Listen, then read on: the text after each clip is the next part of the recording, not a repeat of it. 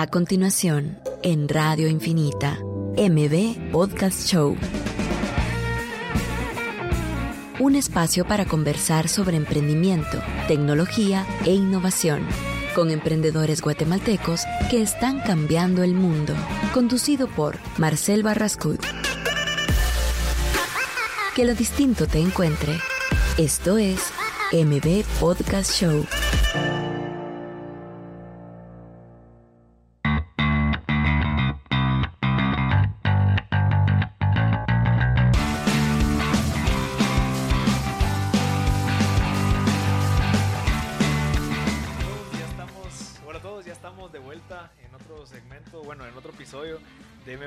Estamos en el episodio número 56. A la gente que no se logró sintonizar la semana pasada, conversamos de un tema bien interesante que son las cervezas artesanales. Cómo, es, cómo funciona la industria, cómo se emprende, cuáles son las dificultades, los desafíos, eh, cómo se maneja incluso la comunidad de cerveceros artesanales. Súper interesante. Tuvimos a José Andrés Morales, que fue eh, el invitado esa semana. Él es el fundador de Sapiens una de las 12 marcas de cervezas artesanales que existen actualmente en Guatemala. Creo que fue una conversación súper amena, eh, con mucha energía. Creo que nos contó un montón de, de, parte del proceso, cómo comenzó, cuáles fueron las dificultades, cómo funciona el mercado, la industria. Así que estuvo súper valioso. Si quieren volverlo a escuchar, lo, se pueden meter a Spotify. Ya está subido el episodio en M Podcast para pues, disfrutar y aprender de esa industria. Sí, y bueno, buenos días. Eh, buenos días. Buenos días. No, la verdad es que creo que vale la pena recalcar de los últimos dos episodios, tal vez los aprendizajes principales. Eh, el de, tal vez el de José Andrés, eh, enfocado netamente en la de las cervezas. Eh, mencionaba algo muy interesante que es el contact brewing y cómo están construyendo una marca de cerveza sin, o sea, sin la necesidad de tener toda una maquinaria entera para empezar a producir. Entonces, eso creo que es algo importante. Creo que para mí fue una lección así impresionante, pues, porque creo que les permite empezar a generar una recurrencia para la hora de montar sí su posible pues fábrica o, o, no sé, maquinaria. Entonces, ese sería el aprendizaje que me quedo de José Andrés, ¿va? ese modelo de negocio. Y con respecto al anterior, que era de la con Marcos Penados de Asti Desarrollos. Eh, creo que algo muy valioso que nos dijo es de que si alguien quiere especular desde el área inmobiliaria en compra-venta de, inmuebles, ¿verdad? Es más desde el enfoque de, planos, es decir, tener en planos, estar comprando y vendiendo. Y esa es como que la manera en la que se hace negocio. Si se hace negocio ya con los pues apartamentos o las cosas de inmobiliaria construidas, digamos que ya cuesta mucho más levantarlos, o por lo menos eso entiendo, ¿va? porque como que se vuelve la, oferta mucho más compleja de, de, hacer demanda, digamos. Sí, de cierta manera no es tan difícil de entender porque en los planos, uno al comprar en plano estás confiando en la inmobiliaria, obviamente hay un precio y hay un valor percibido de decir, bueno, te lo estoy vendiendo en planos mucho más barato que te lo va a vender en ocho meses, un año, cuando ya es el apartamento. Luego, si lo vendes, ya tal vez posicionado el apartamento, ya que vos lo compraste en planos, pues probablemente incrementa el valor percibido, ya se, se incrementa tu margen de ganancia de haberlo comprado en planos y haberlo vendido después sin ni siquiera haberlo tenido en algún momento el apartamento. Entonces, sí, súper interesante. Yo creo que precisamente esa es la lección con la que me quedo de, de, Asti Desarrollos. Entonces creo que fueron último, los últimos dos programas bastante valiosos. Y pues hoy tenemos un enfoque completamente distinto en una industria que también creo que no hemos abordado, pero por la misma escasez de lo o sea, la misma escasez de competencia o la misma escasez de enfoque de la, de la industria en la que vamos a hablar hoy. Eh, le recordamos siempre el WhatsApp, el 57 41 12 90, para que cualquier pregunta para enriquecer la conversación, pues es bienvenida. Y pues aquí tenemos a Luis Oponce, en, en breve vamos a tener a Diego Sabastume también aquí, que son uno de los dos de los cuatro fundadores de Riña, una galería de arte. Eh, y pues creo que eso, solo esa introducción creo que ya es bastante con respecto a que vamos a empezar a hablar de arte, ¿verdad? Entonces, bienvenido Luis, la verdad es que un gusto tenerte aquí y así que...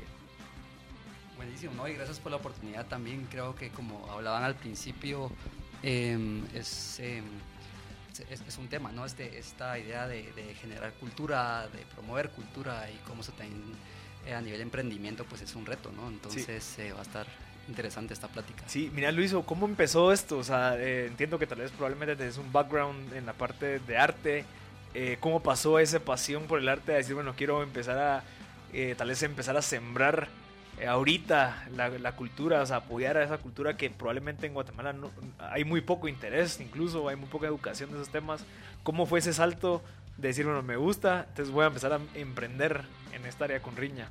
Sí, la, la verdad es que hay un antecedente interesante con, eh, con Riña que dentro de todos los, los, los, cuatro artistas que coincidimos teníamos un, o sea, operábamos ya como artistas individuales, cada uno de, diferente forma, pero creo que todo coincidió con un proyecto particular que con, con Diego eh, nos involucramos, que fue la construcción y eh, creo que en ese sentido la construcción era un espacio un poco más experimental eh, de cómo de cómo coincidíamos eh, como artistas, teníamos eventos un poco más variados y se llamaba la construcción porque era literal una construcción, no era un espacio que estaba adecuado. Eh, que está, no, de hecho no estaba adecuado, era, un, era una, una, casa, creo que Diego nos podrá contar un poquito más, eh, pero era una casa que estaba en proceso de construcción, ¿no? Entonces creo que fue el primer proyecto en el que coincidimos. Eh, y dentro de todo, eh, muchos de los intereses de, de, por qué empezamos Riña fue formalizar esto, a no que fuera algo tan experimental y tan, también como tan variable en ese sentido, sino crear algo un poco más institucional y más a largo plazo, ¿no? Entonces yo creo que se fue el, la antesala a Riña particularmente. Mira Luiso, bienvenido Diego, por cierto, gracias por acompañarnos ahorita, ya está Diego aquí, estuvo con nosotros. Luiso, un tema con lo que estás hablando, ¿qué es lo que digamos, siendo un artista, ¿qué es lo que aspiras? O sea, ¿es la parte de generar un negocio sostenible o es la parte de generar una marca y tal vez llegar a otros países? ¿Cuál de los dos y cómo logras, si en dado caso son los dos, vincularlos?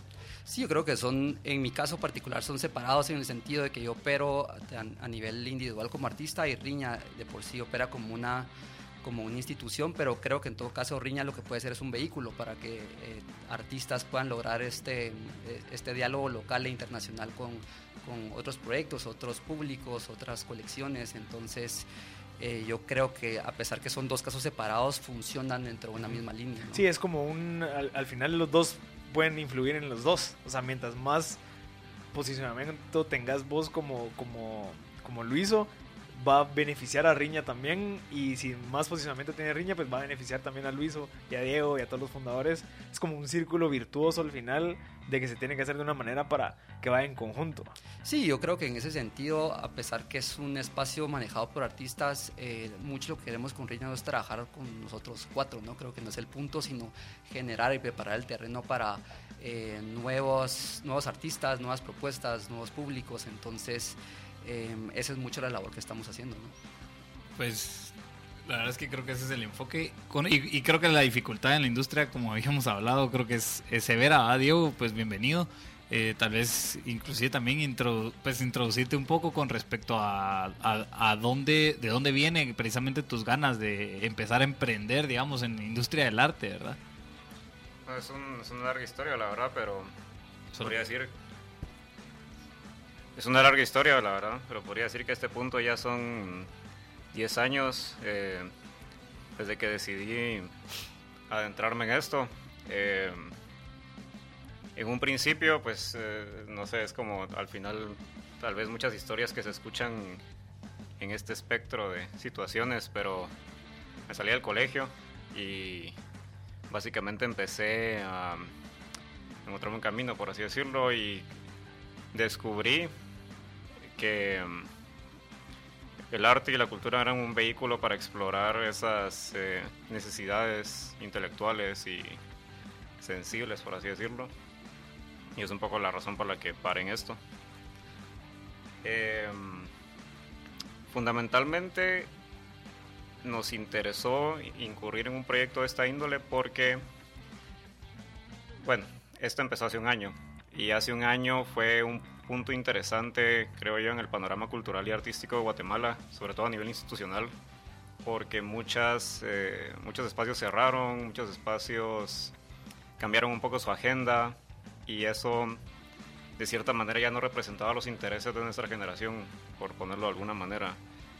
Sin mencionar que estaba como una vacante muy fuerte de, de espacios y oferta cultural, entonces bueno, Luis ya mencioné este proyecto en el que estuvimos involucrados anteriormente, que fue la construcción, eh, que de cierta manera, así es como Luis lo menciona, fue una antesala y una especie de laboratorio de ensayo en todo esto. Y mm, Riña al final responde a otro orden de intereses, que es el de crear una plataforma, eh, crear un espacio en el que otros artistas puedan sumarse y apuntalar su producción, su diálogo con el público, tanto local como internacional. Y eso es un poco en lo que nos encontramos ahorita y en lo que me encuentro ahorita. Perfecto. Una preguntita a los dos, Diego y Luiso. Eh, ahorita hablamos mucho de que Riña pues, es un espacio para muchos otros artistas a colaborar y pues eh, que la gente los encuentre, el diálogo local e internacional. Antes no existía eso o es algo que se ha venido creando como culturalmente en donde ya cada uno individual no va a funcionar y mejor nos apoyamos todos como grupo, como comunidad, que lo han visto y han dicho, bueno, tal vez a mí me hubiera gustado hace 5 o 10 años el haber tenido un espacio como Riña. Yo creo que no es algo que hubiera también sucedido antes, creo que sí hubo una madurez dentro de todo llegar a este punto. Em, sí, creo que sí han habido algunos casos que han generado un diálogo fuera de Guatemala, artistas también, em, pero dentro de todo em, sí es un tiempo muy específico, como menciona Diego, el hacer esto ahorita y creo que mm, dentro de mucho lo que estamos haciendo pues es eso, ¿no? Crear esta, este puente, si lo quieres ver así, con los artistas con los que estamos trabajando, las exhibiciones que estamos promoviendo. Eh, dentro de los últimos shows que hemos tenido, hemos eh, participado con artistas de México, artistas de Estados Unidos. Tuvimos una invitación el año pasado de una curadora mexicana que invitó eh, a un artista italiano, a una artista argentina. Entonces, justo es eso, ¿no? Como eh, estas labores para, em, de nuevo, hacer este, este, este puente entre artistas y públicos y también como yo creo que no solo es de traer cosas, sino también nosotros cómo podemos proyectar este tipo de contenido y este tipo de trabajo que están haciendo artistas locales a, a públicos internacionales. Perfecto, sí. Y Diego, no sé si sabes... Bueno, hay, sin lugar a dudas, hay otras personas que han estado alineados a este esfuerzo de establecer un diálogo hacia afuera. Eh, cabe mencionar 999, eh, que era una galería que justo cerró el año pasado. Proyectos Ultravioleta, que creo que actualmente es la galería con la mayor proyección internacional, la galería guatemalteca con la mayor proyección internacional. Y pues creo que un poco el tema no es que estamos realmente siendo los primeros en, en hacer este esfuerzo, pero al final han sido tan pocos esfuerzos que uno más no viene nada mal, ¿verdad? Además sucede algo que, bueno, yo, yo bromeo mucho con esto, diciendo que de cierta manera Guatemala es uno de los secretos mejor guardados de la región y dentro de eso creo que el tema del arte y la cultura es aún más un secreto. Entonces es un poco romper esa barrera y visibilizar lo que está sucediendo dentro de la producción artística y cultural en Guatemala. Interesante. Yo me gustaría tal vez empezar a hablar un poco. Ah, bueno, creo que vamos a ir un corte. Vamos a ir al primer corte y regresamos con más con la gente de Riña en el siguiente segmento de MB Podcast Show. Estás escuchando MB Podcast Show por Radio Infinita.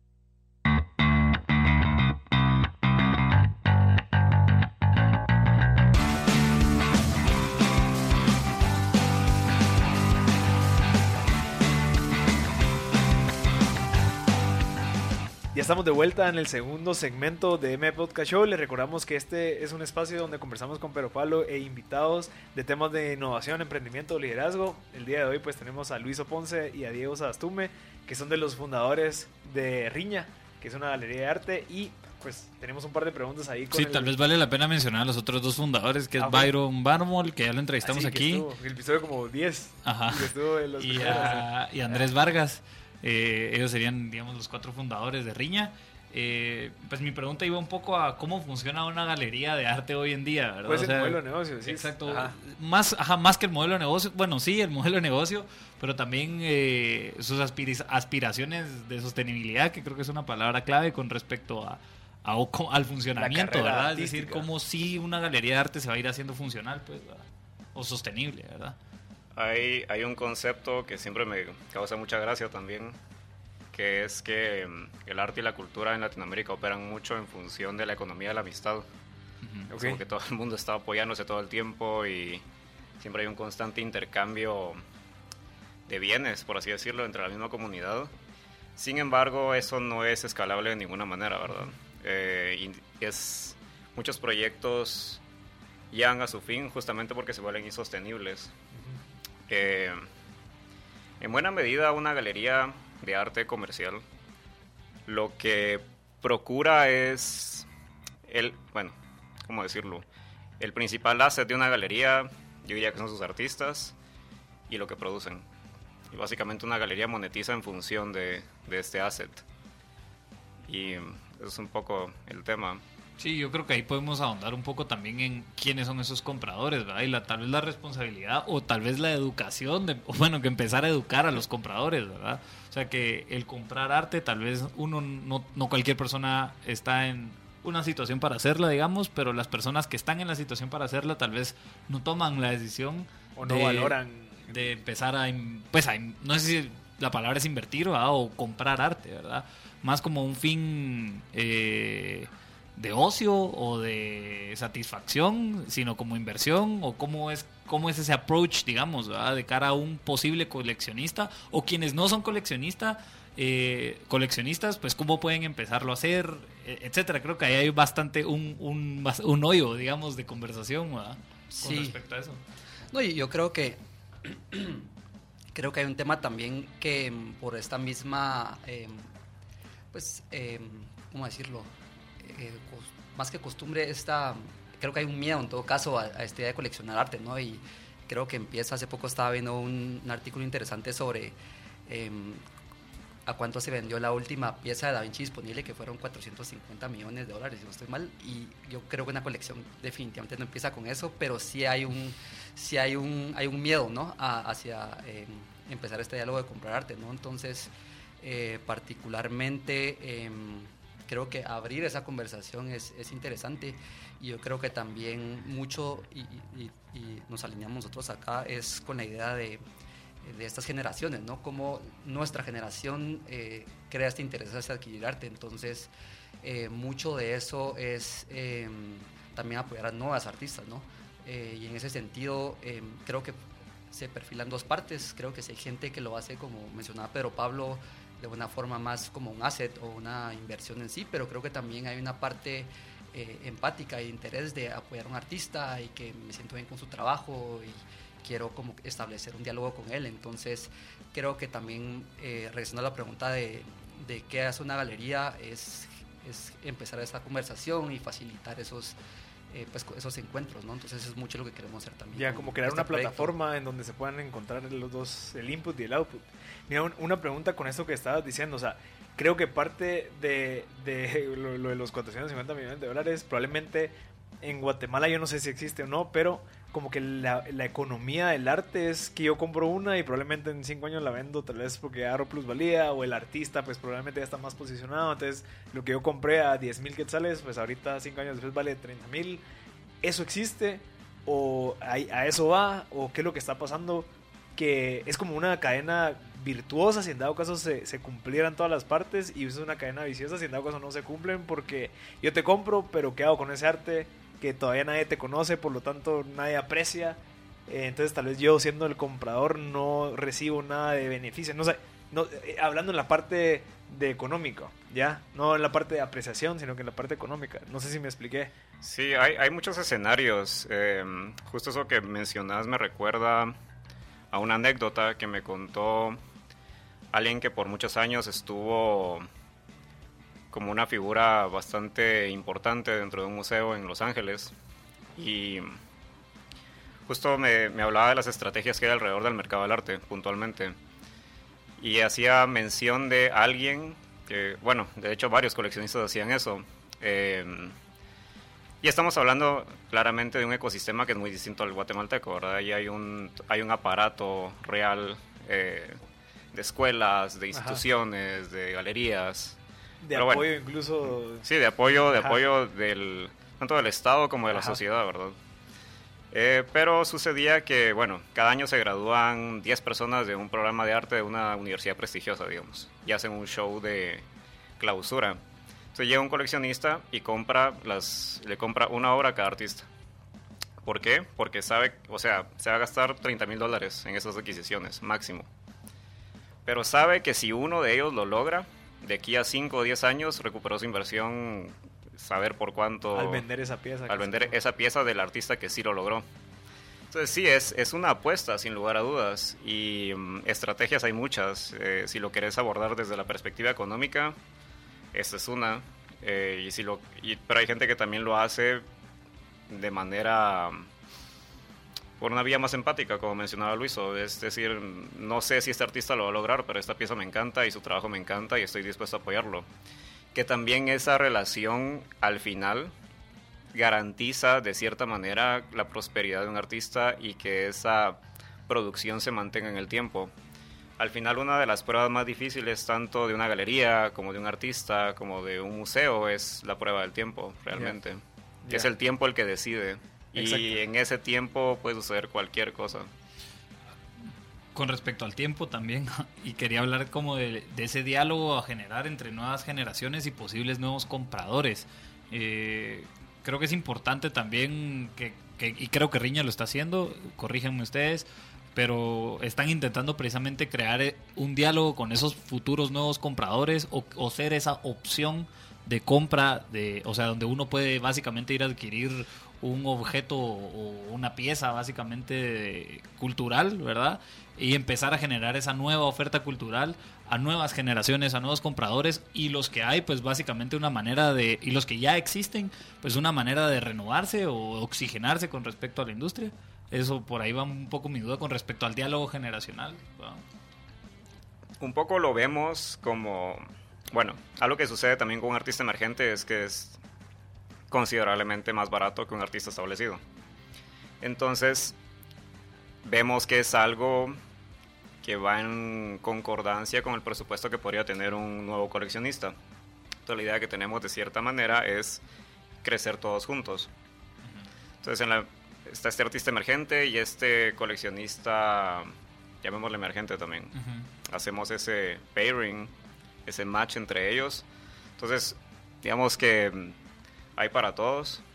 Eh, habrá ciertos coleccionistas que se interesen por ciertos artistas y van a empezar a apoyarlo. Entonces, este artista naturalmente va a empezar a crecer por consecuencia de ese apoyo. Y por ende, la inversión de este grupo de coleccionistas sobre este artista o artistas se va a ver enriquecida también. Sí, es como una economía al final. Y, Sí. y digamos, a- a- o sea, entendiendo un poquito la realidad de un artista. O sea, probablemente sí. Yo empiezo a crear arte porque me, me apasiona y recibí miles de cursos en otros países. Vengo y quiero pues fomentar el arte de esta manera. Probablemente en los primeros 5 o 10 años va a ser bien difícil que yo me pueda mantener y ser sostenible a base de mi arte. Sí, Por lo tanto, muchos artistas tienen la, la- el contexto de que lo hacen por hobby. Por lo tanto, es como un, bueno, o, o de algún algo secundario, pues, porque si tienes que sobrevivir, pues probablemente Sí. va a ser de que te tienes que trabajar o tienes que hacer algo paralelamente. Eh, existe en la historia, que estoy seguro que ustedes saben, los patrones. Los que identificaban a un artista decían, este va a ser bueno, entonces yo te ayudo mensualmente con darte hospitalidad, comida, para que sigas generando arte y, y yo me voy a llevar el título del que te ayudó desde los inicios de tu carrera hasta que seas exitoso. Eso existe actualmente. eh, Sí, eh, sí, ya no, ya no se le reconoce bajo esa figura que imperó por mucho tiempo, sí, el mecenazgo. mecenazgo. Sin embargo, de alguna manera es equiparable la relación que llegan a crear ciertos coleccionistas con ciertos artistas. De hecho, nuevamente aludiendo a la escena de Los Ángeles, hay un coleccionista que algunos denominan un poco infame, eh, pero que apoyó a una generación metiéndoles un montón de dinero, pero tras, o sea, tras bambalinas, realmente él lo que hacía era comprar por una fracción del precio real de galería y mercado. Pero al mismo tiempo esos artistas estaban amarrados a, a la economía de, de esta persona, ¿no? Su economía dependía de esta persona, básicamente. Entonces, también, también hay, hay de todo, o sea, hay de todo. Hay mm, coleccionistas menos éticos, por así decirlo, eh, otros más éticos, pero sí, los que yo creo que ya caen en esta figura de mecenazgo que hoy por hoy ya no, se, ya no está tan vigente, son los que actúan en mayor detrimento, creo yo, de la, de la economía de un artista porque llegan a acaparar su obra y de cierta manera también empiezan a dictaminar el curso de su obra. de su obra, sí. Sí, yo creo que también, eh, volviendo a la pregunta si esto sucede localmente, creo que sí hay casos muy particulares en, en, Guatemala. O sea, em, puntualmente en esta generación creo que es eh, lo que estamos hablando ahorita es muy pronto para decirlo, pero sí hay un antecedente de artistas en Guatemala que han hecho esto. Y sin ir muy lejos, por ejemplo, a mí me fascina el centro cívico. Y el centro cívico creo que es un buen caso que a pesar que no fue una iniciativa privada, como a nivel eh, gubernamental, digamos, esta, este, esta apuesta por el arte se vuelve como, o sea, establece a un grupo de artistas o una generación en este caso para hacer algo así de, no sé, de icónico, incluso a nivel ciudad o a nivel, a nivel estilo o a nivel época, ¿no? Entonces, eh, creo que sí existe y, y sí, como dice Diego, tal vez los, los, los, hay una variedad de formas de hacerlo, eh, pero creo que de nuevo encontrar estos, estos terrenos comunes entre intereses de un público y, artistas produciendo obra es lo que tenemos que lograr, ¿no? Gracias, Luiso. Eh, yo, yo, estaba, bueno, yo estaba investigando unos temas digitales en la parte de conseguir, digamos, menegazos, creo que se llaman. Mecenas. mecenas, pues. Mecenas. Eh, hay plataformas de que apoyan a esa generación de, de arte, digamos, por medio digital, que probablemente no sé si... Sí, como esta comunidad de creadores, como Patreon, por ejemplo. Entonces, por eso iba mi pregunta, digamos, ¿se puede, de cierta manera, si en dado caso te posicionas bien en medio de redes sociales, lo que sea, y no tengas ese exposure, para que encontres gente que te dé 5 dólares al mes, eh, conseguís a 100 y ya tenés 500, o sea, de cierta manera funciona. Y puede ser una opción a la gente que está empezando a crear arte. Podría ser, pero a diferencia, yo lo, yo lo que veo que predominan ese tipo de plataformas son creadores cuyo contenido puede masificarse. Como videos, música, dibujos. Pero la producción de un artista visual, llamémosle, no responde a ese mismo orden de producción masificada. Entonces, si un artista, bueno, no te sabría decir una cifra promedio de cuántas obras puede llegar a crear en su vida, porque Tenés a Jeff Koons, por ejemplo, que produce, o sea, tiene prácticamente una fábrica de arte. Y muchos otros artistas de esa talla tienen ya fábricas, o sea, warehouses llenos de trabajadores, de estudiantes de arte produciendo su obra. Y tenés a alguien como, justo eh, me recordé nuevamente de este artista Techin Sie, que es un performer eh, muy aclamado dentro de su rama, que ha producido al día de hoy creo que seis obras, siete obras, y esas obras le han llevado 30 años. Eh, entonces, si no hay, la pero la tendencia, o sea, entre este gran rango que definí, es que la producción va a ser muy limitada. Entonces, por ejemplo, no veo como un artista visual habría de monetizar en una plataforma como esta, por ejemplo. Que requiere que tiene tanta demanda. Sí. de, de, de, recurrencia. Sí, y cuyo contenido, de cierta manera, aunque sea puede digitalizarse de una manera en la que pueda ser consumido por muchas personas. No, no funciona mucho así. Perfecto, Diego. Vamos a ir al segundo corte y regresamos con el tercer segmento de MB Podcast Show. Esto es MB Podcast Show con Marcel Barrascut.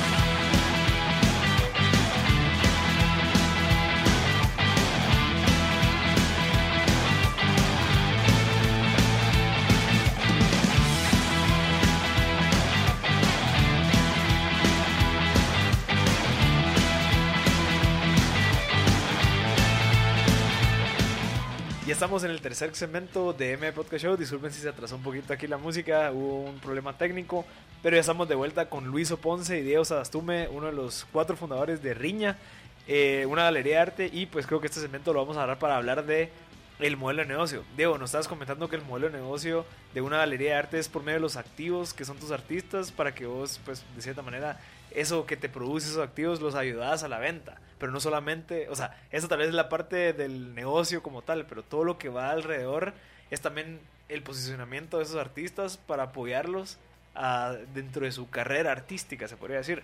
Definitivo, el, el posicionamiento de los artistas es primordial en esto. Em, la obra de un artista se va a buscar posicionar en buenas colecciones, en instituciones, de ser posible, eh, y se va a buscar, por ejemplo, que este artista pueda acceder a, a ciertos espacios de cierto prestigio, bienales, por ejemplo, eh, museos, cosas de, de, esa índole. Sí, y todos esos espacios requieren de una persona que tome la decisión de aceptarlo, ¿no? O sea, también como que ese lobbying eh, es necesario, pero a la vez tenés que estar viéndolo de la, de la estrategia de cómo llegas a más gente. O sea, como que tener una galería de arte no solamente es tener el espacio y vender, sino que requiere de todo esa, ese trabajo de hormiga. De bueno, tenemos que ir a posicionarnos, tenemos que ir a buscar a esas personas, tenemos que ir a ayudar a que la gente sepa que existen esos artistas, que son mis activos, porque eso es lo. O sea, al final tienes como varios clientes a los que tienes que mantener. Sí.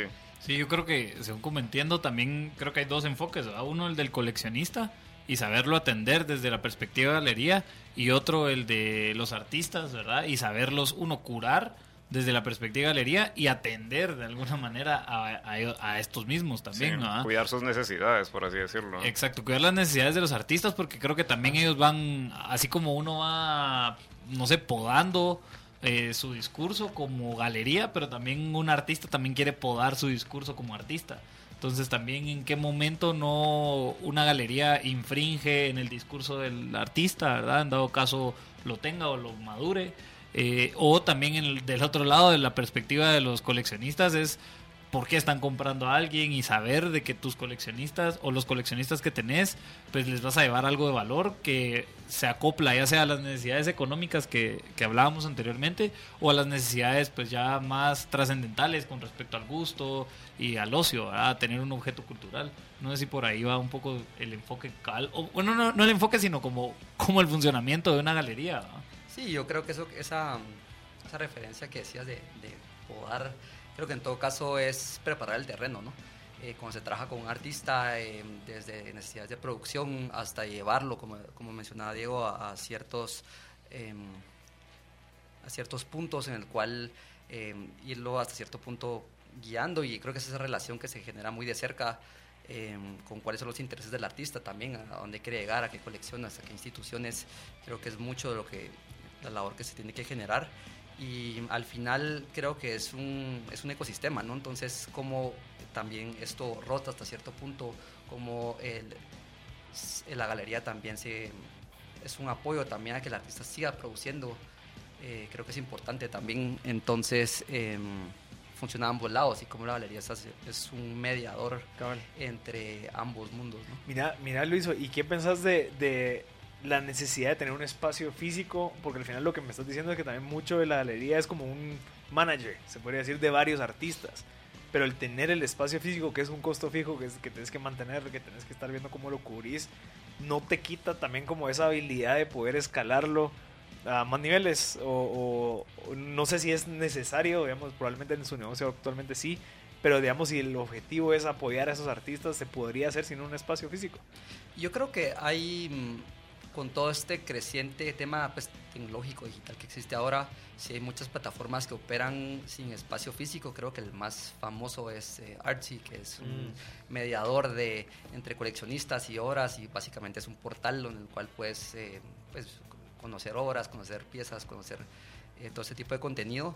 Pero en particular yo creo que sí hay una relación física entre la obra y el, y el público, ¿no? Entonces o sea, sí que eh, necesitas verla, sentirla, o sea, al menos... Sí, yo creo que tiene que ver esta parte transmediática, digamos, de que puede ser un acercamiento digital y yo creo que esa es otra de las cosas, el, aporte que se genera mucho en, esta, en estos tiempos, todo este contenido que se le puede generar también a, a públicos o artistas, entonces creo que se puede manejar de diferentes formas, cómo te acercas a una obra o cómo la, te acercas a una galería de una forma digital, pero creo que sí no es para nada lo mismo ver una obra en tu teléfono a pararte enfrente de la obra y decir, wow, como que esto sí me interesa. Sí, se puede percibir la textura, se puede percibir incluso eh, algún error o algo así, no sé.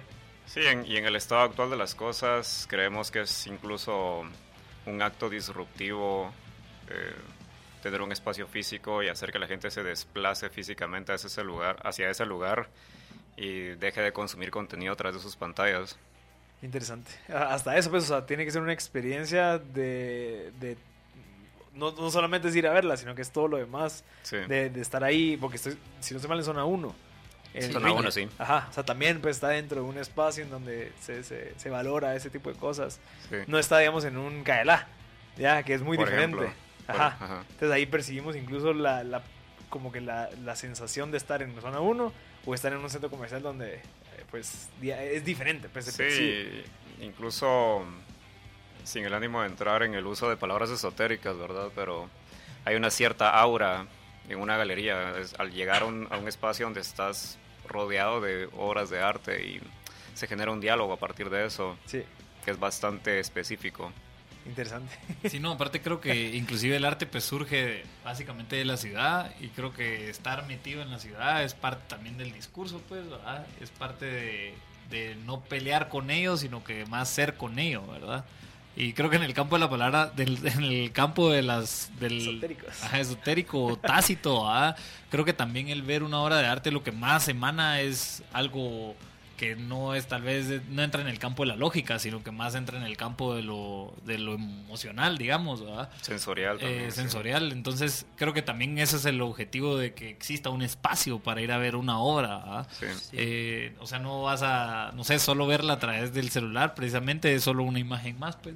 Y no, y no han percibido que también, digamos, todo esto que, que hemos estado hablando ahorita está un poco atrás de tal vez la parte consumista, digamos, o la parte del, del consumidor de, bueno, quiero algo rápido, quiero, eh, no sé, tal vez como que también obviamente estamos en Guatemala, en un país donde probablemente la educación en temas de arte es muy poca, eh, no, solamente somos pocos de la población de los que tenemos acceso a esto, sino que la, de esa poca gente, poca gente que está educada y que percibe el valor de esto, eh, y mientras más se vuelve como algo bien específico, más se reduce el nicho.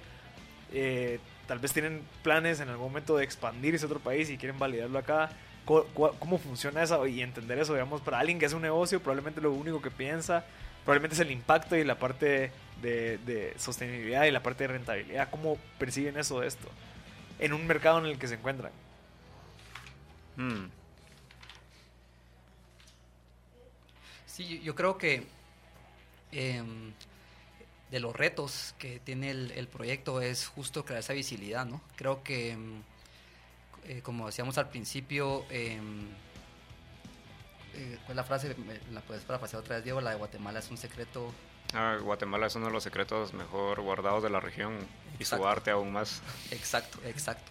Yo creo que ese es uno de los retos, ¿no? Como crear esa esa presencia fuera de fuera de, del espacio físico, como decías, creo que no es una limitante, pero eh, a nivel internacional, ¿no? Entonces también entrar en un circuito más grande, entrar en medios de comunicación más grandes es uno de los retos que nos hemos planteado y creo que sí tenemos una dirección también a, a, pesar que es un destino físico, eh, como el, esta época nos da esa facilidad también de movernos eh, fuera de la región eh, a nivel digital. Entonces yo creo que de nuevo lo que te decía, cómo funcionamos en ambas plataformas, ¿no? exacto, exacto. Sí, y al final yo creo que también hay un enfoque de, de, innovación, pues no creería que solo por el hecho de que hay un, hay un lugar físico deja de ser innovador, sino es más, creo que es parte de la innovación. Bueno, es lo tradicional en que se viene trabajando, pero creo que la innovación parte de cómo se comunica, ¿verdad? O sea, cómo viene y uno habla de la galería, ¿verdad? Cómo uno... Eh, no sé, esa es la innovación. Creo que esos son los campos básicamente donde se puede experimentar, pues, como galería. Perfecto. y un poco lo que mencionabas de decir lo invisible que es esto hasta cierto punto.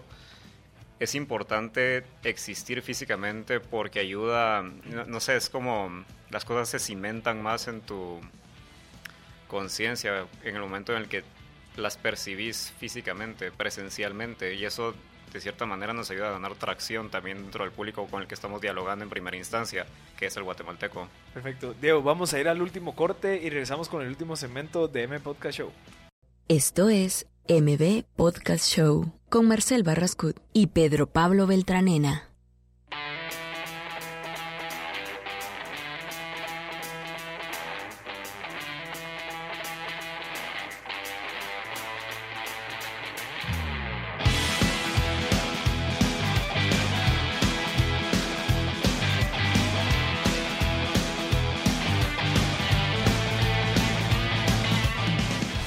De vuelta en el último episodio, en el último segmento de M Podcast Show. Hoy estamos grabando el episodio número 56. Felicidades, pero Pablo, llevamos un año y un par de semanas ya generando contenido semanalmente, eh, buscando cada personas como Luiso y Diego que nos vengan a compartir un poquito sobre los obstáculos, los desafíos, eh, cómo es emprender, digamos, en este caso, pues en un tema artístico, en tema de, de, una galería de arte que no es fácil y es difícil incluso conseguir a, a las personas que nos lleguen a compartir la información como ustedes lo están haciendo. Así que muchas gracias.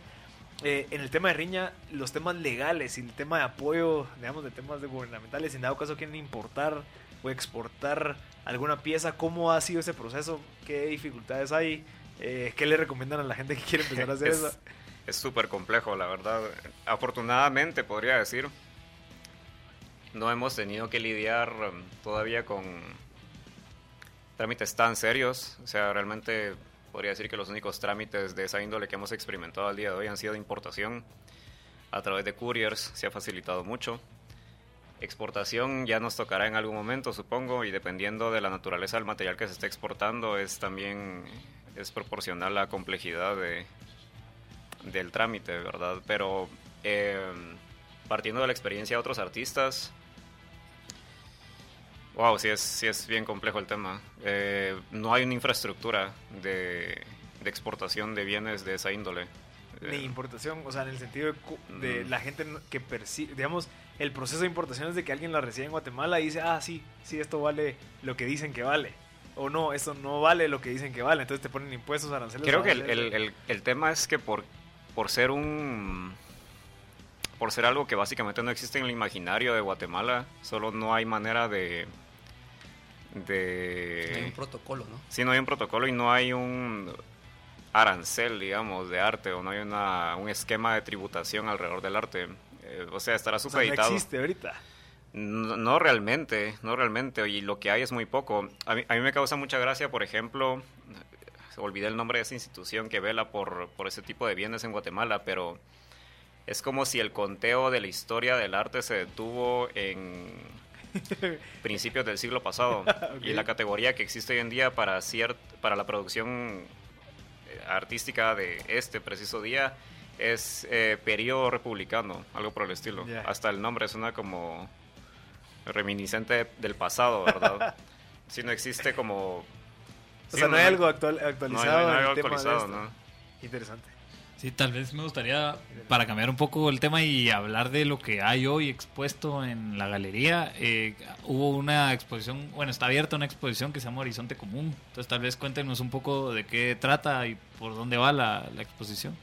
Sí, tenemos em, ahora en exhibición, como decía Pedro Pablo, una, eh, una muestra que es básicamente un show enfocado en pintura y reúne a cinco artistas, de los cuales dos son locales y tres son internacionales. Entonces, de nuevo, eh, esos intereses por, por eh, generar este, esta, esta, esta, mezcla de local e internacional en, en el espacio. Y bueno, em, puntualmente el show em, lo planteamos con esta idea de que es pintar en el 2019, ¿no? Entonces, em, hablábamos antes de, de, de entrar ahorita en la plática sobre eh, cómo pintar también eh, tiene este interés mucho más eh, emocional y cómo en esta época que súper digital, por así decirlo, cómo regresar a la pintura es algo, uno de los intereses que vemos en particular en estos cinco artistas. Interesante.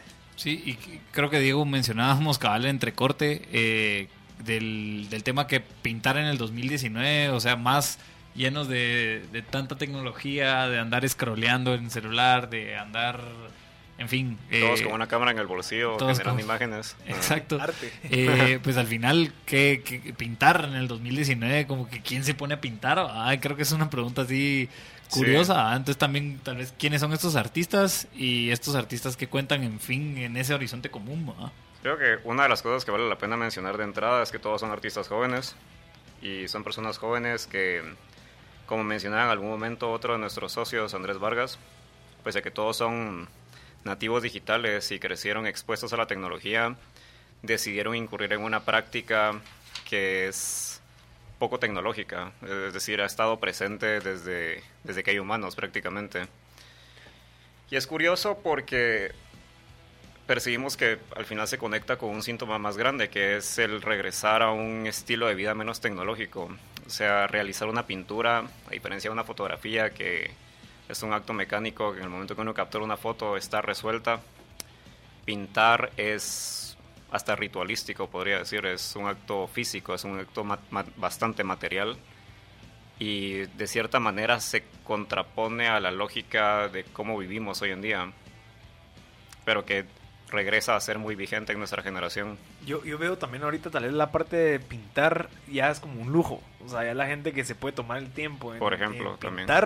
Ya es porque alguien está invirtiendo, ya sea recursos, su tiempo. en- en- o sea, ya lo ve más como un valor agregado en el tema de, de su mejora, incluso continua. Sí. Digamos, mi novia que se, muere por seguir pintando, pero probablemente, no sé, tal vez, pero lo ve como esa necesidad de, de quiero seguir pintando, ya quiero seguir, porque eso me recuerdo que me traía momentos y que como que como que esa parte de la percepción mucho más emocional al final se vuelve un lujo, ya que lo puedas hacer a la madre, que bueno, porque digamos en un trabajo normal de 8 a 5 aquí nos vas a ir a pintar a esa hora. Probablemente no sé si hay cursos que te acepten en las noches después del tráfico, o sea, se vuelve como un un lujo. Sí. Pues, o sea, creo que lo, lo puedo percibir así. Sí, tal vez igual vale la pena mencionar dónde se puede encontrar a Riña, en, pues en las redes sociales, en la manera de cómo se comunica. ¿ah? Eh, Sí, no hay pierde, solo escriben 5 R's en, en Instagram y les aparece seguro. R, R, R, R, Iña. Y Ajá. es R, R, R, R, R, I, N, N, N, N, A. de Riña No con sé si dije 6 R's, pero... Riña con 5 R's y 4 N's, básicamente.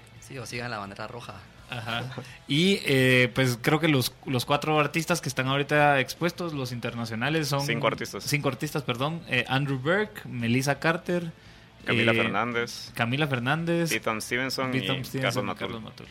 Sí, Y de- Ah, Carlos Matul lo conozco. sí. Mira, y, y digamos para la gente que está escuchando que tal vez probablemente tiene esa gana de querer crear esa carrera profesional o la está creando, ustedes que probablemente ya están un poquito más posicionados, ya tienen ese, ya tienen un lugar físico, ¿qué le recomiendan a esa gente que está subiendo la escalera a, a llegar o está empezando esa carrera profesional como artista? Bueno, primero que nada, un título no es necesario porque algunos de los mejores artistas de Guatemala no estudiaron arte. Creo que nadie realmente. Bueno, no, ya, ya empieza a haber, ya en nuestra generación, algún- algunas personas que fueron a estudiar arte afuera porque ciertamente localmente es complejo el tema de conseguir eh, un programa de arte que uno pueda decir, bueno, valió la pena. Em, es complejo, es, es, un, es un tema complejo, no podría decir que hay, una, hay un camino estándar para llegar a ello. Eh, toda estrategia es válida, pero... am, Desde consejos así. No lo algo, que, algo que podría decir tal vez es que vivimos en tiempos que favorecen por completo la inmediatez de las cosas, es decir, tengo que lograr esto rápido. o- Gratitud inmediata. O no lo voy a lograr, pero el arte no funciona así. Como toda labor que también tiene un componente intelectual, es algo que se desarrolla a lo largo del tiempo. Eh, lo que parece un feliz acierto al principio puede que sea completamente irrelevante en cinco años. Entonces, paciencia. Paciencia. Y que Resiliencia trabajando. también, Ah, y también ser creativos, pues, o sea, también, si en dado caso Sí. no están persiguiendo dinero, pues bueno, trabajen Sí, trabajos o algo así que hay, incontables artistas que han financiado su carrera artística con otro tipo de actividades económicas. Algo, algo que es muy recurrente es dar clases, por ejemplo. Eh, que de hecho creo que muchos lo han hecho. Interesante. Sí. Pero- Luis, no sé si sí. algo. No, yo creo que también está el tema de, de dedicarse a la práctica, ¿no? Creo que como, como cualquier, no sé si entra en, la- en el término de emprendimiento, pero básicamente em, tomar esa decisión de dedicarse al arte es un, es un reto, ¿no? Entonces, em, dentro de todo creo que tan- tener una estrategia, también mucho de lo que eh, hablamos es que em, está esta idea de, de que em, el, el arte es em, como algo secundario o algo que hago en mi tiempo libre, pero eh, creo que también pensar en, en tener estas ideas de cómo, cómo puedo hacer yo esta, este- esta carrera eh, rentable también, porque creo que es importante también. Son de las preguntas que, que- que vale la pena hacer. Entonces, eh, tener un plan creo que es, importante a la hora de, de hacer este tipo de producciones, ¿no? Perfecto, Luiso. Muchas gracias, Diego, por tu tiempo, Luiso. Eh, pero Pablo, este fue el episodio número 56 de M Podcast Show. Los esperamos el otro martes con más temas de emprendimiento, innovación, liderazgo. Eh, búsquenlos como Riña en redes sociales para que puedan saber más de sus próximos eventos y arte. Muchas gracias.